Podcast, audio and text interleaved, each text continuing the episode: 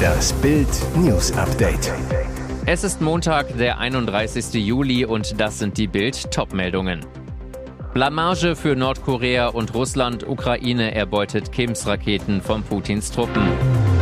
Nach Alien-Enthüllungen im US-Kongress, das steht im geheimen UFO-Papier. Frühes WM ausdroht, das war richtiger Männermist.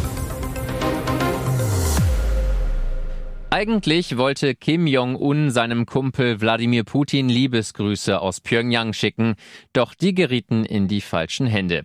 Die ukrainische Armee feuert mit nordkoreanischen Raketen auf Russlands Truppen, wie ein Reporter der Financial Times berichtet. Das Verteidigungsministerium in Kiew hat angedeutet, die Geschosse von den Russen erbeutet zu haben.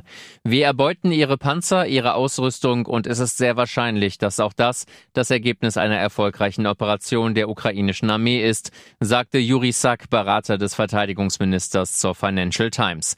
Die Enthüllung könnte kaum peinlicher für Korea Kim und seinen Diktatorenkumpel im Kreml sein. Erst vor drei Tagen war Russlands Verteidigungsminister Sergei Shoigu zu Besuch in Pyongyang und hatte eine neue Achse des Bösen mit Kim Jong-un geschmiedet. Zur Feier des Tages ließ der Diktator extra sein Militär durch die Hauptstadt marschieren, inklusive Raketenshow. Shoigu wurden neu entwickelte Waffen und Munition vorgestellt und Kim versprach dessen Truppen große Erfolge. Die nordkoreanischen Raketen scheinen aber nicht viel zu taugen. Dem ukrainischen Artilleriekommandeur Ruslan zufolge sind die Nordkorea-Raketen bei seiner Truppe nicht beliebt, weil viele davon Blindgänger sind. Kein Wunder, die meisten der Geschosse wurden in den 80er und 90er Jahren gebaut. Welche brisanten Informationen über UFOs, angebliche Aliens und nichtmenschliche Technologie kommen jetzt noch ans Tageslicht? Schon jetzt kursiert unter UFOs-Insidern ein geheimes 177-seitiges Dokument, mit dem US-Politiker über die UFO-Situation gebrieft wurden. Der US-Journalist Michael Schellenberger soll das regierungsinterne Memo geleakt haben, mit dem die Kongressabgeordneten vor dem Hearing über die UFO-Situation informiert wurden. Auf 177 Seiten werden Informationen über angebliche UFO-Sichtungen, Abstürze und Forschungen an der nichtmenschlichen Technologie zusammengefasst. Das Dokument beginnt mit dem 8. Juli 1947, dem Tag des wohl berühmtesten UFO-Ereignisses. Damals soll in Roswell, New Mexico, ein UFO samt Alienbesatzung abgestürzt sein.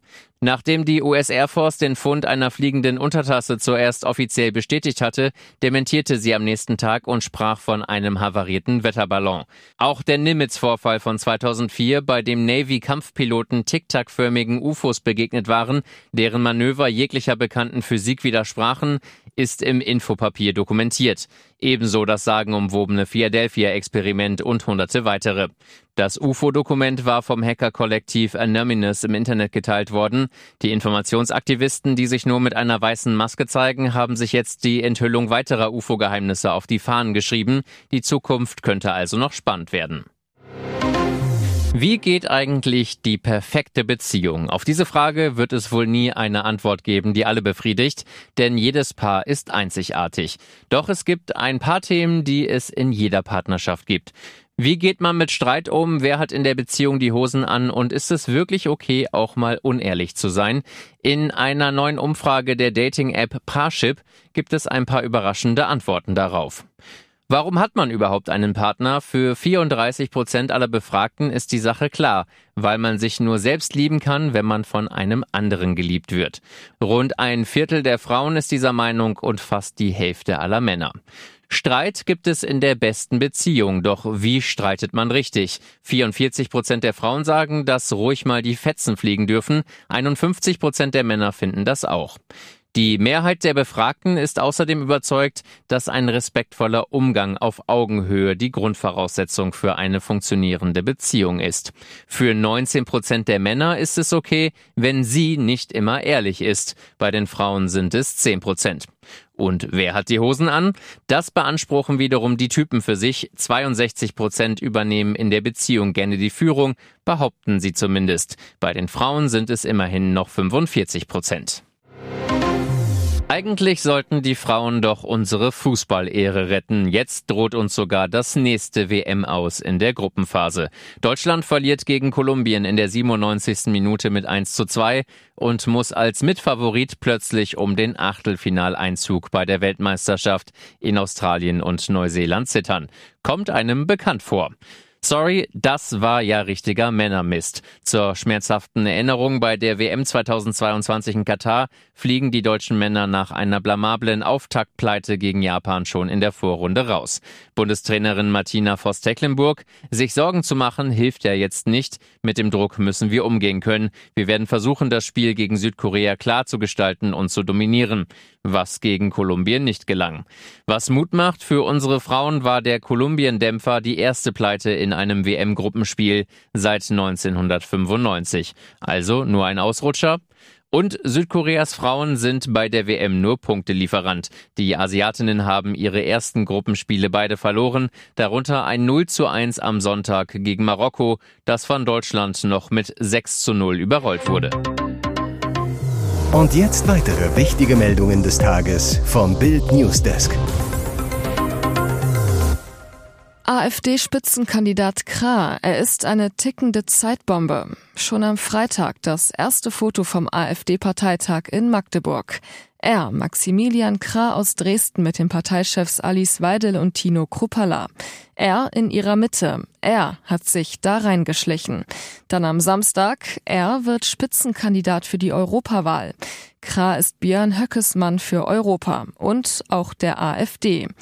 In der rechtsextremen ID-Fraktion im Europaparlament, der auch die AfD-Abgeordneten angehören, hat Krat Dauerärger. Es geht um Eitelkeiten, Lügen und Konkurrenten. Krat zu mögen sei ein Knochenjob, spottet einer aus dem Gegnerlager. Trotzdem wird er nun auch noch mit der Europaspitzenkandidatur belohnt. AfD-Logik bizarr, weil man keinen besseren gefunden hat. Kaum jemand in der Partei glaubt, dass bis zur Europawahl nichts mehr über Kra ans Licht kommt.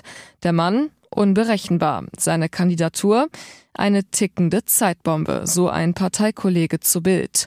Mehr über Spitzenkandidat Krah und den Parteitag der AfD lesen Sie auf Bild.de. Gehen auch zusammen ein Bier trinken. Grüne aus Ricarda Langs Wahlkreis stimmten mit AfD.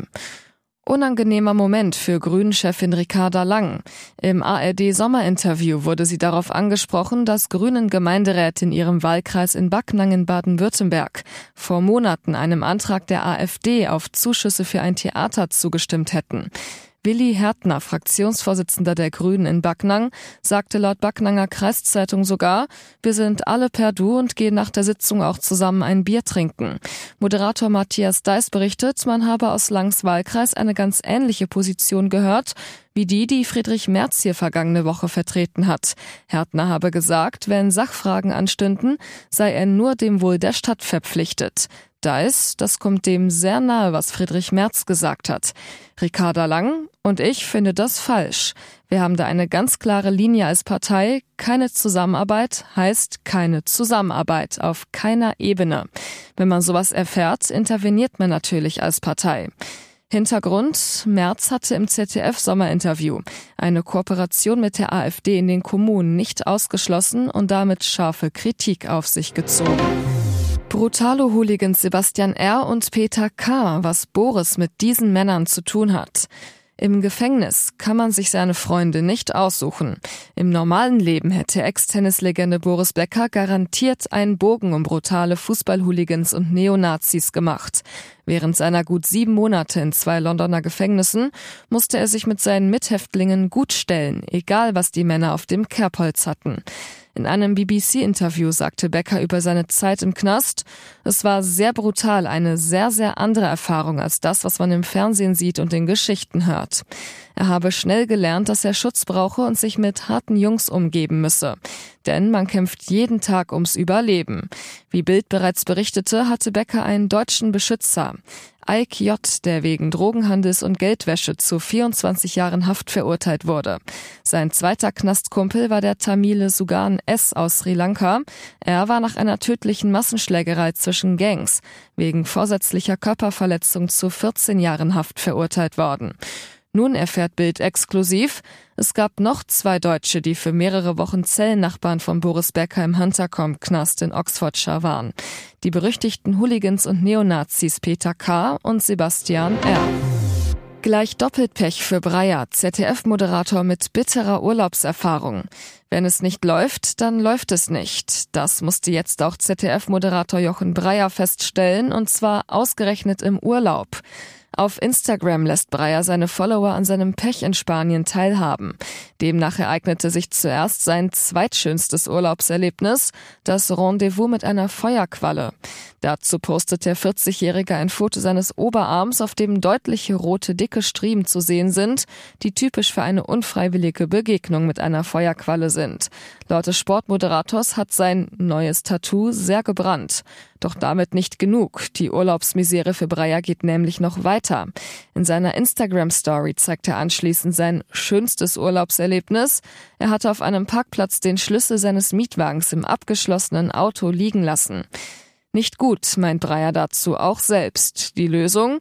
Die sympathischsten Autoknacker Spaniens kommen zur Rettung. Zwei Männer, die wohl für eine Werkstatt arbeiten, schaffen es mit einem Luftkissen, einem Plastikkeil und einem Draht, schließlich den roten Wagen professionell aufzubrechen.